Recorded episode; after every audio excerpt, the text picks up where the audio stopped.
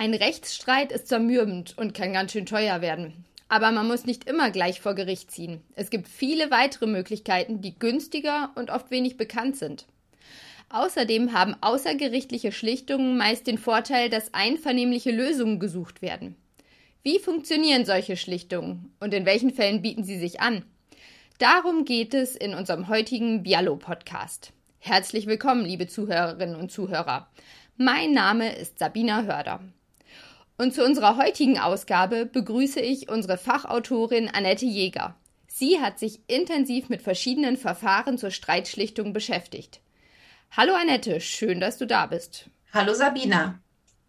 Was genau versteht man denn unter außergerichtlichen Schlichtungsverfahren? Das sind alternative Möglichkeiten zu Gerichtsverfahren, um Streitpunkte unter zwei oder auch mehr Parteien zu klären. Als dritte Partei ist ein Streitschlichter dabei, der die Streitenden darin unterstützt, eine Lösung zu finden, die für beide Seiten tragfähig ist. Das ist genau das Wichtige an so einer Schlichtung. Es geht darum, gemeinsam eine einvernehmliche Lösung zu finden. Auf diese Weise kann man zum Beispiel Streit unter Nachbarn beilegen, innerhalb der Familie, auch wenn es um Unterhaltsfragen oder Erbangelegenheiten geht, bewährt sich so ein Schlichtungsverfahren oder auch bei Streitigkeiten in Arbeitsverhältnissen oder bei Streit mit einem Handwerker um eine Rechnung. Also es gibt unendlich mehr Beispiele. Das ist nur mal ein Querschnitt, um aufzuzeigen, wie groß die Bandbreite ist, welche Arten von Uneinigkeiten man alles auf dem Weg der Schlichtung regeln kann. Und was sind die Vorteile von solchen Schlichtungen? So schaut man sich an, wie Gerichtsverfahren ablaufen. Dann zeigt sich als erstes mal, dass sie viel Geld kosten, denn in der Regel muss man sich ja einen Anwalt nehmen. Und wenn man das Verfahren dann verliert, dann bleibt man möglicherweise auch noch auf den Kosten der Gegenseite sitzen.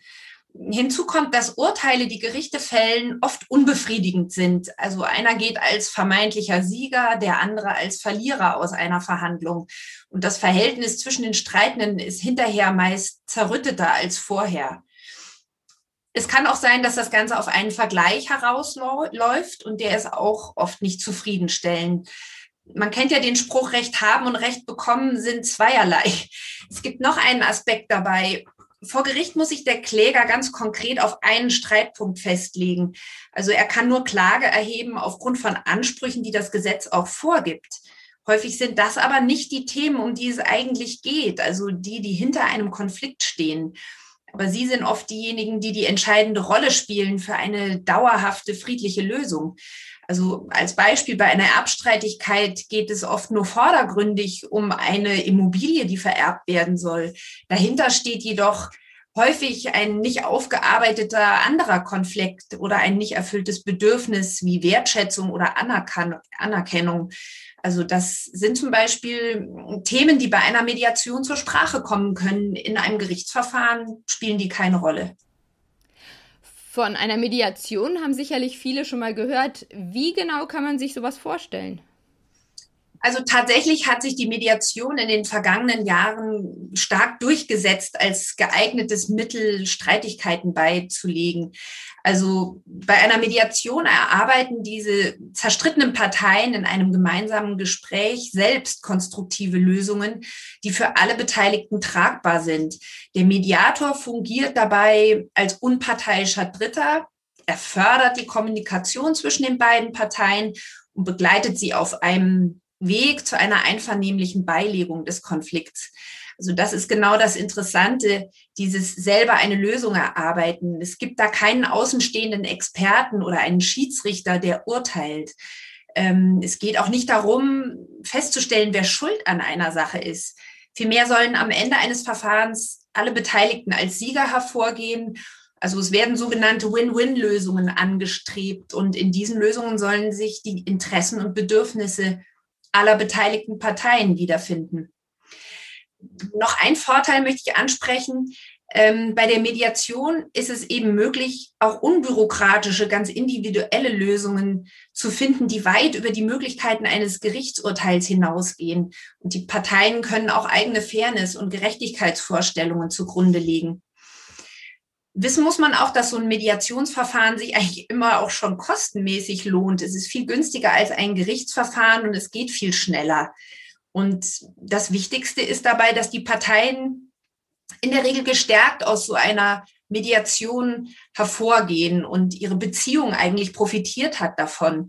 Und deswegen eignet sich das Verfahren auch vor allem, wenn es um Streitigkeiten geht, in denen Beziehungen fortgeführt werden müssen, wie bei getrennten Familien zum Beispiel, oder man möchte sie auch gerne fortführen, wie auch zwischen Geschäftspartnern und braucht einfach dauerhaften Frieden untereinander.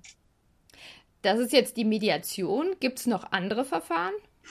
Ja, also es gibt zum Beispiel noch das Schiedsamt. Das kennt kaum jemand, aber dabei ist das eine geniale Sache.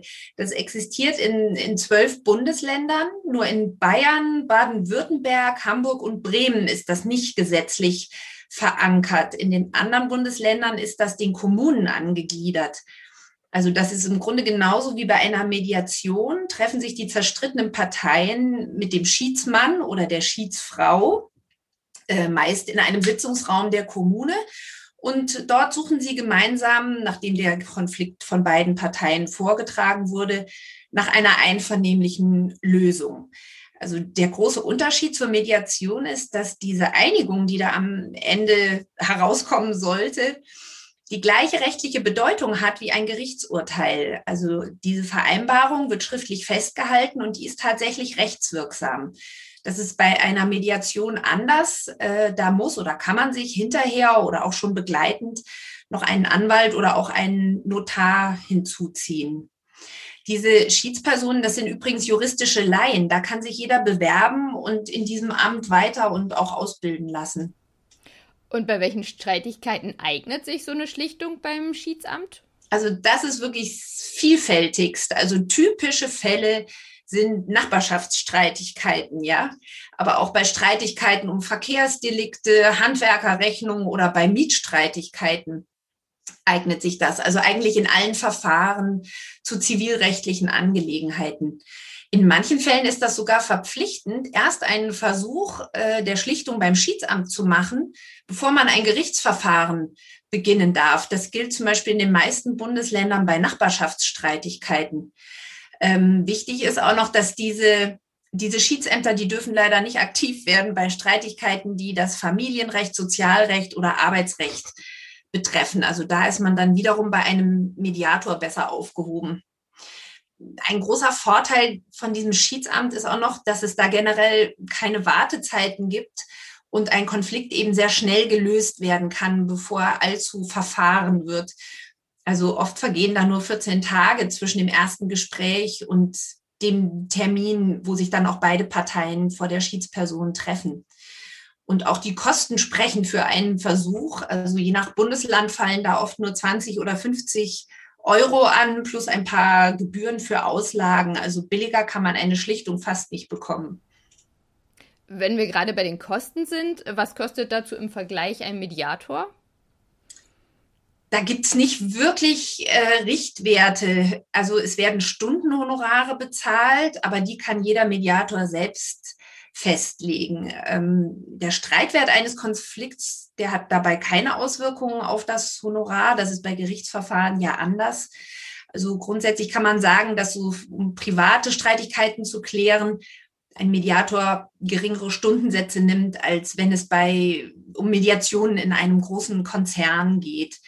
Ähm, dann macht es natürlich auch noch einen Unterschied, ob da nur zwei Parteien teilnehmen oder mehrere Parteien in den Konflikt involviert sind. So als Faustregel kann man sagen, dass in privaten Konflikten ein Honorar zwischen 100 und 120 Euro pro Stunde beginnt bei einem Mediator ohne juristischen Hintergrund und nach oben sind allerdings kaum Grenzen gesetzt. Und so eine Sitzung dauert in der Regel eine bis eineinhalb Stunden man kann auch günstigere Angebote finden. Da kann man mal nachschauen. Es gibt Vereine, die bieten zum einen kostenlose Vermittlung von Mediatoren an.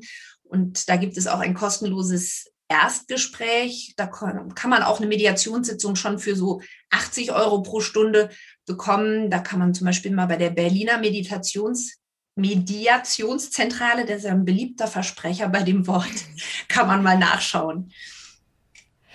Und von wie vielen Sitzungen muss man üblicherweise bei einer Mediation ausgehen? Also das variiert natürlich genauso wie der Preis und hängt auch davon ab, wie lange der Streit schon andauert, wie komplex er ist, wie viele Parteien involviert sind als Faustregel kann man sagen, dass es in der Regel fünf Sitzungen benötigt, um diesen Prozess einer Mediation zu durchlaufen. Dazu gehört die Auftragsklärung, dann die Themensammlung, dann gibt es die Interessensklärung, es gibt auch danach die sogenannte Optionensammlung und die Verhandlungsphase. Das Ganze endet dann im Idealfall mit einer Abschlussvereinbarung. Also das lässt sich nicht alles in einer Sitzung durchlaufen. Aber es können auch mal nur drei Sitzungen nötig sein oder auch acht oder mehr. Diese Abschlussvereinbarung, die ist übrigens nicht zwingend nötig, aber die kann sinnvoll sein, um sich dann auch in Zukunft auf die Einigung berufen zu können. Also das kann wichtig sein, wenn es um Arbeitsverhältnisse geht oder so. Wenn es übrigens ja um Immobilien, Grundstücke, Familien- und Erbrecht geht, gibt es auch eine gewisse Formbedürftigkeit. Das heißt, dass Vereinbarungen vor einem Notar beurkundet werden müssen, damit sie auch wirksam sind. Und die Kosten für die Mediation teilen sich dann wahrscheinlich die Parteien, oder? Also wie die Kosten aufgeteilt werden, das ist nicht geregelt. Das vereinbaren die Parteien selbst. Also oft teilen sie sich die Kosten natürlich, aber bei Streitigkeiten im Berufsleben kann es zum Beispiel auch vorkommen, dass die Personalabteilung die Kosten übernimmt. Inzwischen gibt es auch sehr viele Rechtsschutzversicherer, die Kosten für Mediation tragen. Also das verwundert jetzt nicht, weil die Versicherer haben durchaus ein berechtigtes Interesse daran. Denn wenn der Versicherungsnehmer eine Mediation wahrnimmt, dann kommt das ihnen in der Regel wesentlich günstiger als ein äh, Gerichtsverfahren. Also wer eine Rechtsschutzversicherung schon hat oder überlegt, eine abzuschließen, der sollte mal genau schauen, weil die Versicherer leisten tatsächlich alle unterschiedlich. Also die einen gewähren ein bestimmtes Stundenkontingent, die anderen einen Pauschalbetrag pro Jahr. Bei manchen Unternehmen steht es dem Versicherungsnehmer frei, sich einen Mediator seiner Wahl zu suchen.